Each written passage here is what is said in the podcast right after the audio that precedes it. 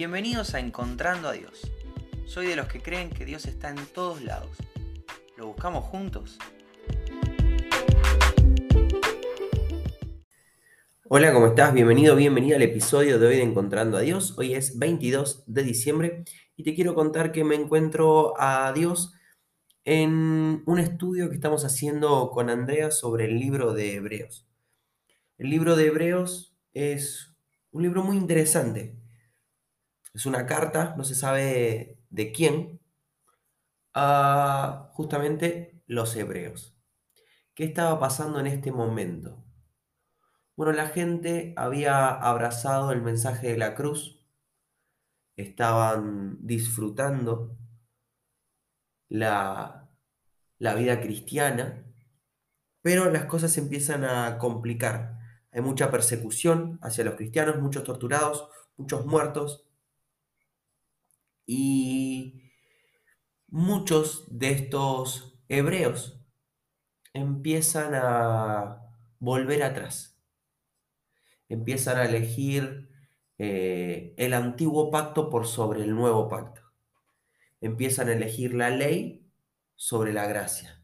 Empiezan a elegir el sacerdocio humano sobre el sacerdocio de Cristo. Y así muchas cosas. Entonces toda la carta va a ir tomando diferentes puntos que forman parte del antiguo pacto y lo va a comparar con base sólida para que cada lector reconozca que Jesús es superior, que Jesús es mejor, que el nuevo pacto es realmente la, la opción salvadora. Con esto en mente, te quiero compartir Hebreos 11.4.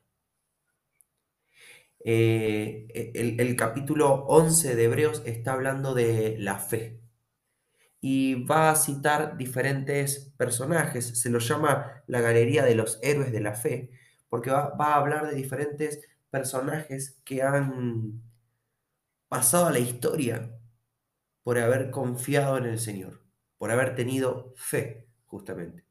Hebreos 11:4 dice, fue por la fe que Abel presentó a Dios una ofrenda más aceptable que la que presentó Caín. La ofrenda de Abel demostró que era un hombre justo y Dios aprobó sus ofrendas. Aunque Abel murió hace mucho tiempo, todavía nos habla de su ejemplo de fe. Todavía, perdón, nos habla por su ejemplo de fe. Te cuento un poquito de qué está hablando. Acá el, libro de Hebreos está hablando de la primer familia creada, Adán y Eva. Adán y Eva están en el, en el Edén disfrutando de la presencia del Señor. La serpiente, Satanás, convence a Eva de pecar, Eva convence a Adán de pecar y son desterrados del Edén. El Señor ya no se les iba a presentar eh, como hasta ese momento. La relación se ve quebrada entre los hombres y Dios, porque los hombres fallamos al Señor. Lo único que no tenía que hacer Adán era comer del fruto prohibido. Y Adán, en desobediencia, come. Entonces, bueno, a partir de ahí empieza la caída del hombre. Adán con Eva va a tener dos hijos en un primer momento, que son Caín y Abel. Caín y Abel nunca experimentaron a Dios como lo experimentaron sus padres, como lo experimentó Adán, como lo experimentó Eva en el Edén. Y acá es donde me encuentro con Dios. Caín se dedicaba a la agricultura, era el hermano mayor, y Abel se dedicaba a la ganadería. Ambos presentan, como de costumbre, se ve que no era la primera vez que lo hacían, presentan sus sacrificios a Dios, presentan sus primicias, el, el fruto de lo que Dios les da. Entonces Abel va a llevar algunos animales para ofrendárselos al Señor y Caín, su hermano mayor, va a llevar eh, algunas semillas, algunos frutos, de la, de la recolección, de la agricultura, que era lo que se dedicaba. Dice este relato que leímos recién que la ofrenda de Abel fue aceptable delante de Dios. De hecho, fue más aceptable que la de Caín. Y esto es muy loco.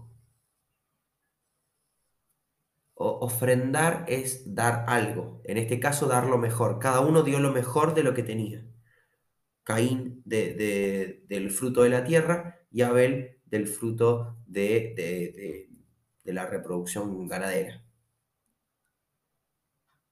Si lo pensás dos segundos, Dios es el dueño de absolutamente todo. Todo.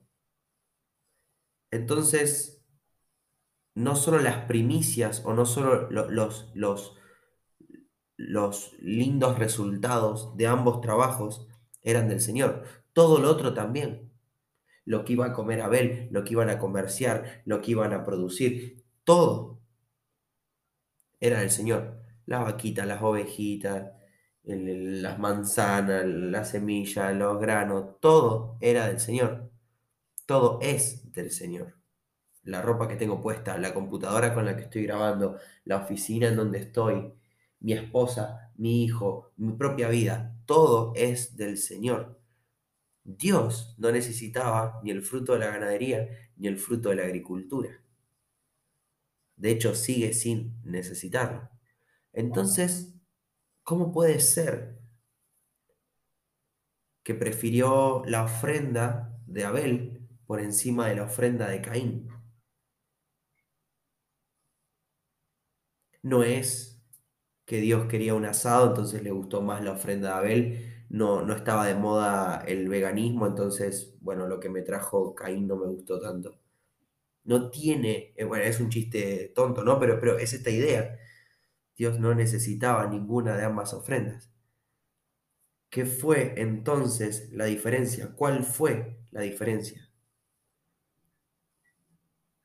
Te lo dice el mismo relato. Fue por la fe que Abel presentó lo que presentó delante de Dios.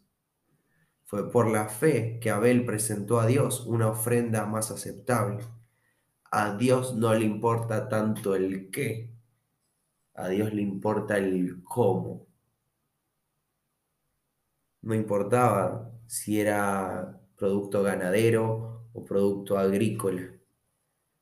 Dios no necesitaba eso, lo que Dios quería era un corazón sincero. Era un corazón en fe. En el libro de Amós, mucho más adelante que Caín y Abel, pasan, pasan varias generaciones entre medio, y Amós es levantado profeta de Dios. Y va a hablar de parte de Dios y va a decir algo, algo terrible. Amós de parte de Dios, en realidad Dios a través de Amós va a decir, aborrezco las fiestas que hacen en mi honor.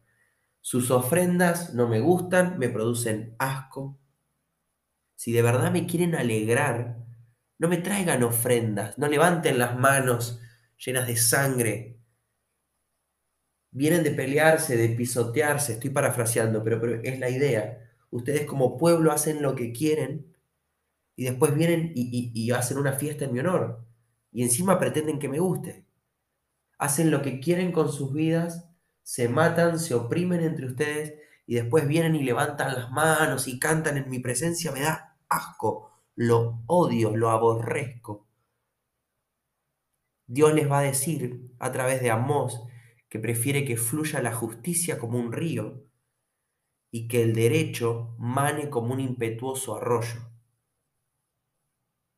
No me interesa lo que, lo que ustedes tengan para darme, me interesan sus corazones. Porque si vamos al, al sentido, la ofrenda es la misma. Vine y te traje algo. Tenía que traerte algo, te lo traje. La diferencia fue que Abel estaba depositando su fe, su confianza en Dios, en un Dios con el que no se había relacionado como su padre, por ejemplo.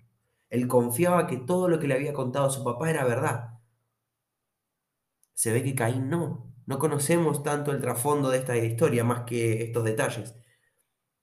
Pero sí sabemos que Abel presentó a Dios una ofrenda más aceptable que la de su hermano porque fue con fe.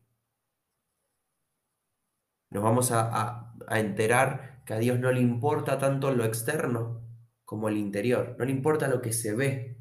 Ok, tienen las manos levantadas, ok, hicieron un feriado, una fiesta gigante, hay comida, hay canto, no me interesa. El canto es el mismo, la comida es el mismo, la misma, las manos levantadas son exactamente las mismas. La diferencia es que no estaba fluyendo la justicia, que, el derecho no, no manaba como un arroyo. Estaban siendo malos entre ellos. Entonces vos puedes hacer un montón de cosas lindas, pero tu corazón está sucio. Eso es lo que está diciendo Dios. Por eso aborrecía estas ofrendas y estas, y estas fiestas solemnes y estos feriados que eran en honor a Dios. No me gustan, pero son para vos, pero no me gusta porque no es sincero. Así que en esta idea me encuentro a Dios. Esto te quiero compartir. Esto es algo en lo que estuve meditando hoy y, me gustaría que vos también medites. Que, meditar no es más que pensarlo algunos minutos, que dedicarle un tiempo a, parar un poco, poner un poco en pausa la vida y, dedicarte a pensar sobre una idea. Eso es meditar. Masticarlo y masticarlo y masticarlo hasta sacarle un provecho. Te invito a masticar esta idea.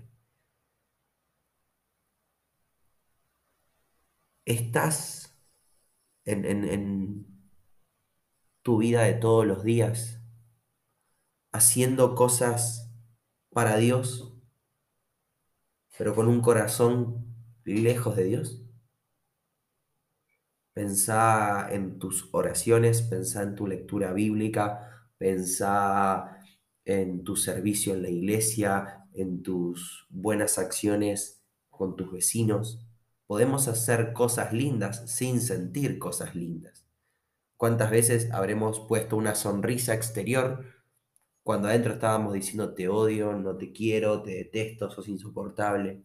¿Cuántas veces habremos leído la Biblia pensando, ojalá termine rápido, así me queda tiempo para dormir un ratito, para una serie o para hacer mis cosas?